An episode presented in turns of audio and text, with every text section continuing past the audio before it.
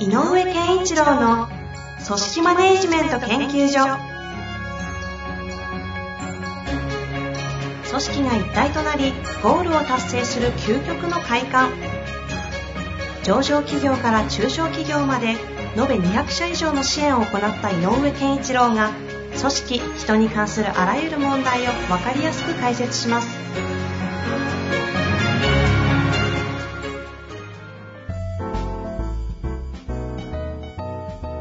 こんにちは、遠藤和樹です。井上健一郎の組織マネジメント研究所。井上先生、よろしくお願いします。よろしくお願いします。さあ、ということで、今週の質問ですが、今日はですね、タイトルとしては、上司が見ているものと部下の見ているものというタイトルで質問いただきました。さて、行きたいと思います。はい。えーとですね、質問だけなので、ちょっと立場はわかりませんが、いきます。日頃からコミュニケーションも多く取っている上司です。ですが、いざ仕事の実務となると、上司が自分の身の安全ばかりを見ているように感じてしまいます。とても人当たりも良く、真面目で優しい上司ですが、どうしてもそのように見えてしまい、メンバーも上司の悪口ばかりです。自分としては仲の良い先輩でもあり上司であり、尊敬したい気持ちもあるものの、上司の保身が目に見えてしまい、どうも力になりきれない自分がいて辛いです。一方、部下でいる私は現場のメンバーや取引先のことばかり考えて仕事をしており、上司の立場に立てていないと感じています。自分が見ているものと上司が見ているものが異なる組織において、部下としてどのように動いたらよいか、葛藤しています。井上先生はどのようにお考えになられますか？はい。ということですね。あるよね。ありますよね。うん。あの、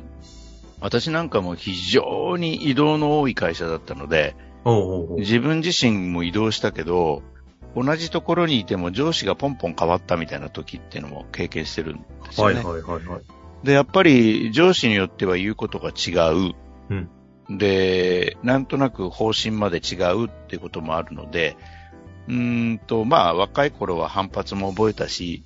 なんだよこれ、今回はと言って結構食ってかかったりもしたこともある若かりし頃はね、うん。やんちゃな井上先生ですからね。だったんだけど、要するにこう、じ自分の正しさの方を言う、と思うことを優先したかったっていうのはあるんですけど、ええ。っ、と、なんて言ったらいいのかな、後に、後にって言ったら当時の私が気づいたことと失敗したことで言うと、失敗したことは、えっ、と、なん、なんていうのかな、私の思ってるやり方も一つのやり方だけど、上司の言ってることも、えっ、と、ある意味一つのやり方にしか過ぎない。えうんうんうん。だから、やっぱりやり方で戦っちゃったって感じなのね。こうやりましょうよ、ああやりましょうよ。いや、こうしろよ、ああしろよ。やり方じゃない戦いは？えっ、と、目的。ああ。それが何のためにそう思ってんのかっていうことを、お互いすり合わせないのに、いや、こそれだったらこうでしょう。これだったらこうでしょうっていう、なんか、やり方の、やり方のデメリット、メリットで戦ってた感じがするんだよね。まあ若い頃の仕事ってそんなとこありますよね。うん。で、自分のや、やっぱりね、30代に入ってからは、やっぱりこう自分で組み上げてきたものなんかに対する、ある種の自負みたいなのもあるので、で、なおさらそれが認められてきたりするとね、やっぱ自信もあるので、突っ張ったりするんだけど、でも、あのその後ね、ちょっとわ、私の場合は、ちょっとたまたま、えっと、その直後に、えっ、と、縁があって、えっ、と、まあ、社員会っていう会社全体の社員会の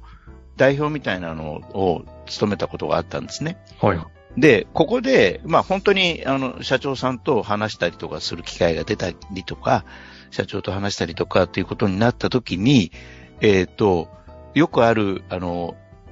木を見て森を見ず、森を見て木を見ずみたいな話っていうのが、あの、腹落ちしたっていうの。体感としてあったんですうね。ん。でね、そうかって、要するに、なんていうの、この会社はっていう感覚に慣れたんだよね。ほうほうほう。うんこの会社は何が大事かとか、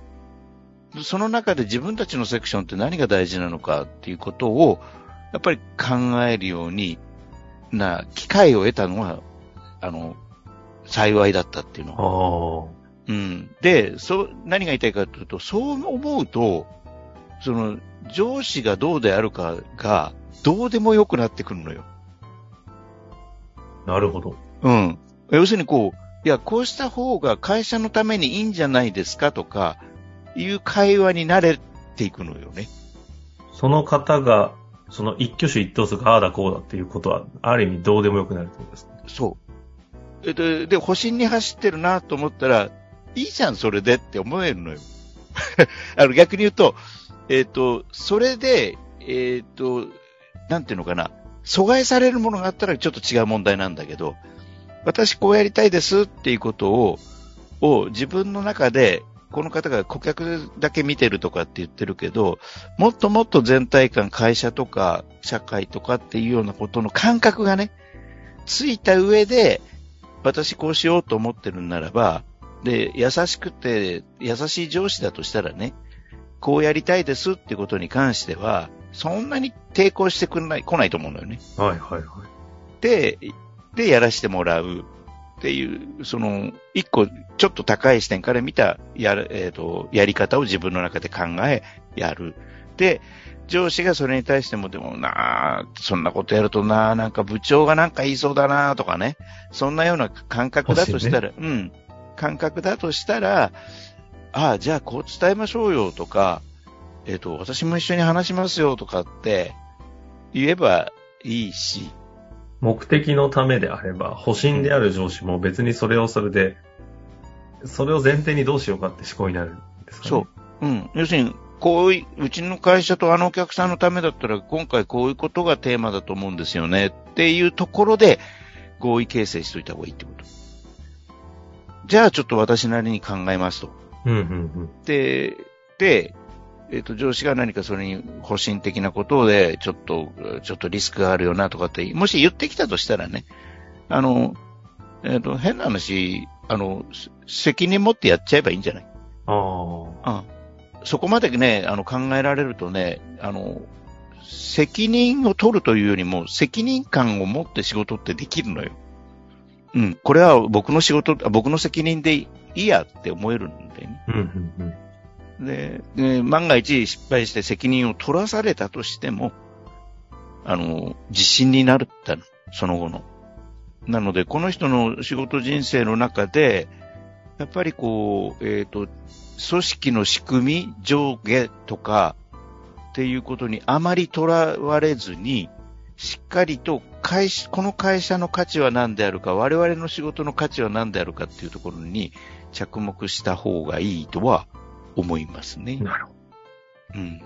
あの、この方、なんかこう一つすごいなという風なところが、この、一方で部下でいる私は現場のメンバーや取引先のことばかり考えて仕事をしており、上司の立場に立てていないと感じていますって、なかなか言える言葉じゃないなとは思ったんですけど、うん。このあたりはすごいですよね。で、うん。どうなんですかね自分が見ているものと上司が見ているものが異なる組織において部下としてどうしたらいいか葛藤しているというふうにありますけど、今のお話ですと目的があるんだったら、まあ違ってるの当たり前でしょうがないよね、みたいなところを、ここをちゃんとすり合わせてって、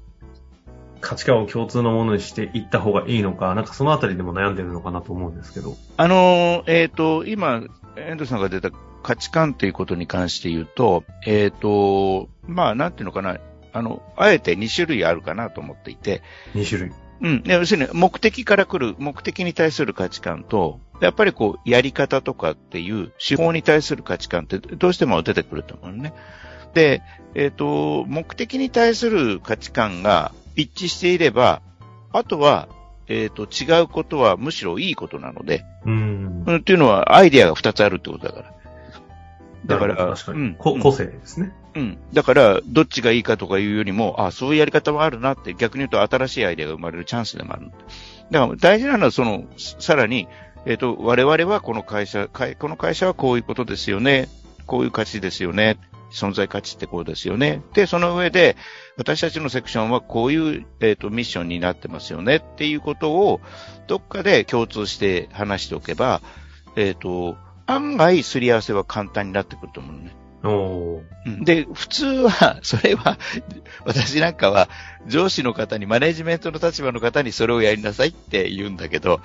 えっ、と、なかなかそこができてない上司の方が、の部下の立場であれば、もう、で、この方なんか結構、えっ、と、なんだろう、その仲間のことを考えたりとかする力があるんだとしたら、ええ。えっ、と、思考として立場ではなくて、マネージメント思考みたいなのは持っていいと思うのよね。で、マネジメント思考で大事なのは、やっぱどこに向かうかの方向性が示されてるかどうかっていうことなので、一番最初に大事な。うんうんうんうん。で、それを考えるいいチャンスなんじゃないかなって思いますし、この方ならできるんじゃないかなと思いますけどね。なるほど。うん。なんかそんな気がします。じゃなんか、ちょっとね、ふふわふわした抽象的な話で申し訳ないんだけど。いや全然そんな印象は受けなかったんですけどあそうですも。まあでもそうですよね。部下と上司の価値観の異なり。これあの、最後に、えっ、とか、なんだろうか、どう思うんですかと思うのが、上司うんを、大体価値観なんてあ合わないじゃないですか。目的を、下の立場から上司と目的を共有する。で、中小企業とかですと、目的、社長とかだと、もう目的考える立場じゃないですか。大きい会社だと、上司って、そもそもじ、俺だってわかんねえよ、私だってわかんないよっていう立場で目的を語られても、その、その二者間で目的をなかなかこう、ディスカッションできないっていうのある気がするんですけど、このあたりは。あのね、えっ、と、それこそ、えっ、と、それこそね、一回ね、えっ、と、この会社の魅力ってこういうことだと思ってるんですけど、どうでしょうね、とか、それから、その中で我々ってこういうことをやるべきだと思ってるんでって、でね、えっ、と、この方はなんか後輩とかがいるというような立場じゃない？っていうことは、やっぱり、えっ、と、後輩を面倒見るなんていう場面もあると思うのね。だから、えっ、と、現、極めて現場寄りの、えー、ミニマネージメントって言ったらいいのかな？のために確認したいんですけどって言って上司と話を始めるという。この会社のいいところとか。うん、いいところとか魅力とか、えっ、と、えっ、と、存在価値とか、から私たちがその会社の中で担うべき役割とか、ちょっと整理したいんですよ、と。なるほどね。そんな話、なかなか上司と、今みたいな言い回しじゃないとできないですけど、そういう形で言えばね。うん。例えば新人なんかが来る前に、ちょっと考えたんですけど、私も彼、あの、新人のためにね、いろいろ考えなきゃいけないなと思ってんで、一個一個相談乗ってもらっていいですか？って言って、こういう、こうこういうことが大事だと思ったんで整理してみたんですけど、どうでしょうか？って聞いてみればいいんだよね。なるほど。うん。まあそういう本当に逆に言うと、ざっくばらんにそういうことについて話す機会をいただいてうん、話していくと。そう。で、まあ、上司と部下っていう、上司と部下っていう上下の関係はどうしてもあるのでね。だからやっぱり下からアプローチするときは、まあ、教えてくださいとか、相談させてくださいという、えっ、と、スイッチで入っていった方が、相手も構えず、あの、相手も本音で話しやすくなるんだろうと思うね。まあということで、まずはその上司と、まあ大きく一言で言うなら、会社とか存在価値とか目的みたいなところをまず共通でちゃんと話していくと。その上でっていうことですね。うん。で、まあね、あの、一個だけあるのは、それではな、あの、水向けても、いやー、大した話にならなかったなってこともあるとしたら、はい。やっぱり自分なりにの、やっぱりその組み立てを大事にしてやればいいし、あのーまあ最後の最後に言うとね、やっぱり上司は選べないけど、でも、えっ、と、上司を超える考え方が自分ができてるかどうかっていうのは、やっぱり、あの、お、おごりとかじゃなくてね、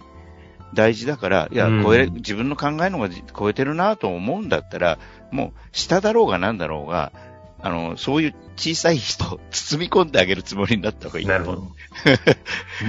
目的で包んでやると。そうそうそうそう。の方がいいと思うよって。まあそういう部下に恵まれるとね、上司は出世したりできてるんですけどね。まあそうということで、ぜひはいこの方が目的で包むぐらいの、はい。やっていただけたらと。また何かご質問ありましたらぜひいただけたらと思います。はいということで終わりましょう。ありがとうございました。ありがとうございました。